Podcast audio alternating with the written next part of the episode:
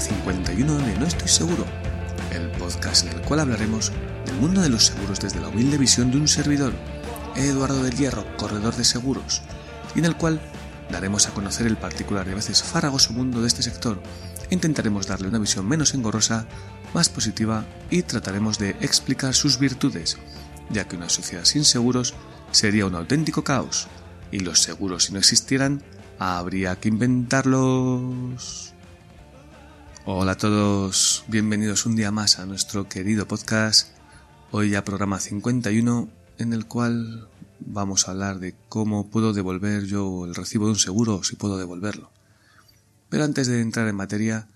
me gustaría hacer balance de cómo ha ido el primer mes de la temporada de, la campaña del euro mágico. Y lo primero pues quiero dar las gracias a las nuevas personas que se han incorporado, como son Diego de, de Profas, que es un asesor y amiguete que además ha metido dos, dos cuentas a, a través de sus dos empresas, o sea que dona doblemente, o a José Feliciano, otro amigo, eh, coach y empresarial, coach deportivo y especialista en mindfulness que también se, se ha unido a la, a la campaña del euro mágico, así que les, les doy las gracias, ya somos 70.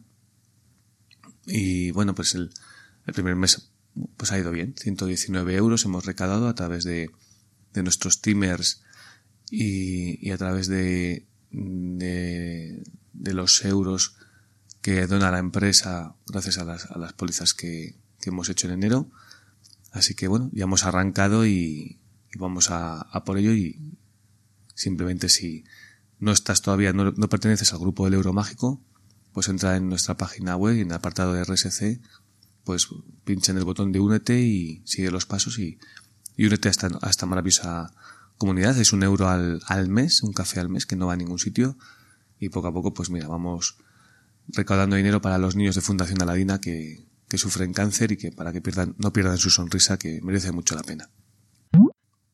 Otro tema que quería contaros es, he dado el primer paso para, para conseguir una correduría sin papeles, que es, no, no lo he abordado con, con todo el equipo de la correduría, pero por lo menos yo en mi puesto intentar tener los menos papeles posible que es una chorrada, he creado unas carpetas de presupuestos, de tareas pendientes, y voy acumulando ahí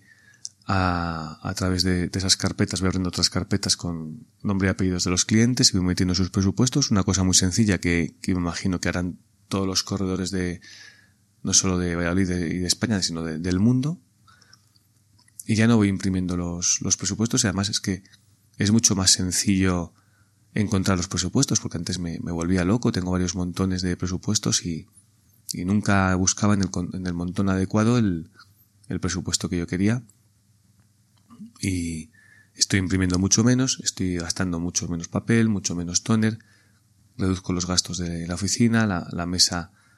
poco a poco tendrá un aspecto más, más saludable, con, menos papeles, que da un poco de vergüenza cuando viene un cliente y se sienta. Y es que estoy contentísimo de haber porque no, no, sabía cómo hacerlo esto, cómo implementarlo. Eh, y ha sido bastante sencillo y espero que si me funciona, poco a poco comunicarlo a, al resto del, del equipo y, y, para que vayan ellos también eh, formando parte de, de, de esta correduría sin papeles y digitalizando todos los documentos y vamos a, avanzando en algo tan, que parece tan sencillo y tan a la vez tan complicado de, de hacer. Y antes de meternos en la materia del programa, pues quería mandarle un afectuoso saludo a Rocío Quiles, que es una oyente del programa y que nos dejó un comentario precioso en en iVoox, donde nos decía que, pues que este programa es un regalo, nos dice trabajo en un centro educativo y gracias a ti los alumnos entienden lo que algunos libros complican. Y saludos cordiales y pues nada, simplemente Rocío, darte muchísimas gracias, darte las gracias y que es muy emocionante ver o sentir que este programa sirve para algo, que ayuda, ya, ya que nos lleva tantas horas el, el prepararlo y, y el, el, hacerlo y que a veces parece estoy aquí solo, pues mira, hoy son las, las seis y media de la mañana Me he levantado hace una hora, está preparando el, guion del programa y estás aquí solo mientras todo el mundo duerme y pues oye, es un placer el, sentir ese, ese pues es emocionante el sentir que el programa sirve para algo y ayuda a la gente a divulgar el, que el tema de los seguros es un, tema muy importante en la sociedad y que hay que tenerlo muy en cuenta. Y ahora sí, pasamos al tema del día. Como os decía, es um, si puedo devolver el, recibo del seguro, cómo hacerlo. Y cuando hablo de devolver el recibo, pues lo digo con, claro, devolverlo con la finalidad de, anular la póliza. Te recuerdo que este tema ya, ya lo traté en el programa número 12, que se llamaba Cómo anular un seguro. Y la anulación del, seguro se trata en el artículo número 22 de la Ley de Contrato de Seguro. Y en él se indica que cualquiera de las dos partes del contrato puede no renovarlo cuando termine comunicándolo a la otra parte por un medio que se pueda justificar, como puede ser un correo electrónico, un fax, un burofax, una carta certificada o llevándolo en mano pero si lo llevas en mano siempre con dos copias para que te siguen una y poder tener el justificante de la entrega. Por si luego te lo reclamaran, poder demostrar que lo comunicaste en tiempo y forma. El plazo de comunicación debe ser con dos meses de antelación para las compañías y un mes para los asegurados. Eso es lo que dice la teoría, pero ¿qué está pasando realmente en la práctica? Pues la, gente, los asegurados, están devolviendo los recibos en, masa cuando quieren anular una póliza. ¿Y qué hacen las compañías? Pues en la gran mayoría de los casos, tras mandar un par de cartas automatizadas informando de, pues, de que el recibo está devuelto y, de lo que indica la ley de contrato de seguro y que podrían pues, eh, ejercer su, su derecho de reclamarlo, pero al final acaban anulando la póliza. Esto es en general y además en seguros particulares porque en, las empresas hay que tener más cuidado. Y también hay que tener cuidado con alguna compañía en particular, como puede ser MGS, que sí que están reclamando los recibos que no se haya comunicado la anulación, como indica la ley. Con este tipo de compañías, pues es mejor aguantar otro año y comunicar en el año siguiente a su vencimiento, con el mes de antelación, y por un medio fehaciente, pues comunicar la anulación, un medio que puedas demostrar. Como decía, en el caso de empresas o, comunidades de propietarios, es diferente ya que al ser importes más altos, a las compañías como que les sale más a cuenta la, la reclamación de esos recibos. Por lo que los mediadores profesionales sabemos que no es suficiente con una simple devolución y que se debe comunicar a tiempo. Pero ¿Nunca se puede devolver un recibo para anular una póliza? Es decir, la, compañía te puede cobrar lo que le dé la real gana si no hemos comunicado la anulación a tiempo. Porque la ley nada dice de que la compañía deba comunicar a tiempo el importe de la renovación a sus clientes, lo cual le deja en una clara posición de indefensión, ¿no? No sabes lo que te van a cobrar. Porque si nos comunicaran el precio con dos meses de antelación, pues podríamos con más conocimiento mandar esa carta de anulación a tiempo, pero normalmente no sabes ni cuándo te vence el seguro, no te, no te acuerdas de que, de que, te va a vencer, entonces te llega el recibo, te han pegado la clavada y, no, has comunicado a tiempo la, la anulación y no puedes cambiarte. Pues lo que la jurisprudencia ha dejado claro es que se puede devolver el recibo y por tanto anular la póliza cuando se produce un cambio sustancial en el contrato y los jueces han considerado que un incremento excesivo en el precio de renovación es considerado un cambio sustancial en el contrato y que por tanto debería haberse comunicado al cliente esa subida a tiempo para que éste hubiera podido ejercer su derecho a, la no renovación del, contrato. Hace un par de semanas precisamente pues me tocó ir como testigo a un juicio ya que MGS me citó y reclamó judicialmente un recibo de un, de un, seguro de un coche que había sufrido un incremento de 80 euros en un precio de, de 400 euros. Y lo que estaban intentando demostrar ambas partes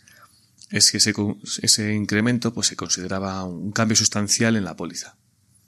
Aún no conozco el veredicto del juez, pero espero que sea a favor del cliente. Que, que ya no es cliente mío, porque por circunstancias pues decidió prescindir de nuestra mediación. Lo cual pues, es algo normal en todos los negocios, ¿no? Unos clientes vienen, otros clientes van, pero no pasa nada. Si un cliente se va, pues por algo será. En vez de reclamar judicialmente el recibo, cosa que MGS tiene todo el derecho, claro, la ley les, les, habilita a ello, pero lo que podrían hacer es intentar averiguar los motivos de esa anulación, encontrar patrones de cosas que puedan mejorar en su empresa para que disminuyan esas anulaciones e implementar acciones efectivas para esa retención de clientes. Porque, pero ¿de qué sirve sujetar por la fuerza a un cliente un año más? Toda esa publicidad negativa que te va, que te va a hacer tras una acción de retención a la fuerza de un cliente, yo es que no lo, entiendo. No sé, las cabezas pensantes de, de marketing de, de estas empresas, no sé. Para mí es algo incomprensible, ya que un cliente insatisfecho se lo contará a un gran número de, de personas y, y, la vida de un cliente además es que es muy larga. Y si lo has tratado bien, hay muchas posibilidades de que ese cliente vuelva algún día. Pero nunca va a volver si le has hecho ir a un juzgado, pero es que además no volverá ni él, ni nadie de su familia, ni ningún conocido cercano al que se lo cuente, porque es horroroso que te hagan ir a, un juzgado para, para que sigas eh, siendo un cliente un año más. Porque solo es un año, pero además que he visto clientes que, que tenían más pólizas y, claro, el resto de pólizas las han anulado también después. Por lo cual, pues considero que es mejor abrir la puerta elegantemente, dar las gracias por todos estos años de confianza depositada en tu empresa y quedar las puertas abiertas para el día que lo consideren necesario. Además que lo digo por experiencia propia porque los clientes cuando les has tratado bien, muchos vuelven. Otro tema relacionado con, con este tema de los recibos que quería tratar es el abuso de los bancos relacionados con compañías que no les da la real gana de devolver un recibo cuando un cliente se lo solicita. Es decir, tú contratas un seguro de coche a través de, por ejemplo, de, Caja España o, bueno, Unicaja o como demonios se llame ahora, que es que ya, me pierdo, pues por ejemplo lo contratas con Pelayo a través de, Caja España, ¿no? Al año siguiente quieres cambiar de compañía, pero no te ha dado tiempo a escribir la carta de anulación, dices, bueno, pues lo devuelvo el recibo a, a las bravas, entras en tu cuenta online de la, de la banca y extrañamente te deja devolver todos los recibos menos ese. Qué, raro, ¿no? bueno, te extrañas y te diriges a tu banco a hablar con tu gestor o con el director para indicarles que devuelvan ese recibo y te quedas de piedra cuando te sueltan que es que, oye, que no, que no lo puedes devolver, que es que no has escrito la carta de anulación a tiempo. Pero, y, digo yo, que quiénes son ellos para meterse en camisas de once varas, ¿no? Ese es un problema de la compañía, si has escrito la carta de anulación a tiempo, ¿no? Ellos simplemente son la entidad bancaria que has escogido para abonar el recibo. Pero como tienen un interés económico, una vez más hacen un abuso de poder, se saltan las leyes y como no hay nadie que les tosa, hacen lo que les da la real gana. Pero esta vez ha habido alguien valiente que a través de su mediador se puso en contacto con el Colegio de Mediadores de Zaragoza y Teruel, y a través de su asesoramiento ha conseguido una sentencia favorable para que el cliente de un colegiado ha conseguido una sentencia favorable para el cliente de un colegiado. Según la sentencia, la entidad bancaria se puso de parte de la aseguradora con la que mantiene vinculación en lugar de apoyar a su cliente. Me alegro muchísimo de que se vayan denunciando estos casos y que vayan saliendo sentencias que dejen claro el abuso de la banca y la desprotección de sus clientes, y se ponga de manifiesto la importancia que tiene tener tus seguros contratados a través de un mediador profesional y colegiado. Pasamos a la sección de Recomiéndame un podcast y hoy te recomiendo Todas mis movidas de Oliver Navani. Un podcast diario, ligero, de unos 10-15 minutos, que graba en el coche mientras va al, pues, al trabajo y en el que narra su visión del mundo, muy centrado en la tecnología, pero siempre orbitando sobre cualquier tema eh, con la tecnología eh, situada en el, en el centro. con un estilo muy natural y ameno. Hace poco Oliver nos contaba pues, cómo se imagina él la llegada de, y la toma de conciencia de la inteligencia artificial. Mm, un increíble ejercicio de, pues, de proyección futura y de imaginación, pues nos contaba el, cómo él veía el, esa, esa toma de conciencia de la inteligencia artificial y cómo pensaba él pues que el, que esa inteligencia nos, nos, iba a considerar pues como, como animalillos y él piensa que no, que no nos iba a destruir, sino que a lo mejor iba a buscar nuestro bien. Bueno, muy, muy interesante. Interesante, no, por supuesto no tiene, no tiene ni idea como, como nadie en este mundo, pero, pero él deja ahí su, opinión muy interesantísima y es un, un testimonio que, pues, que a mí me gustó mucho y que os lo traslado. Este programa pues no, me, lo, me lo recomendó mi colega y tocayo Eduardo Maroto,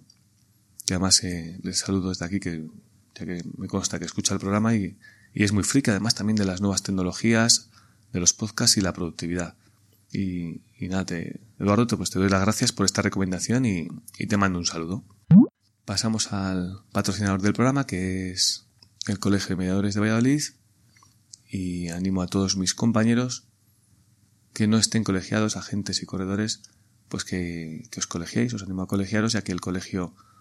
os, os, va a proporcionar información, formación, y además, el día que tengáis cualquier problema, pues podréis acudir a vuestro colegio a, hacer una, una, consulta para que, para que os ayude. También os animo a vosotros que, que me escucháis, que, que no sois profesionales del seguro,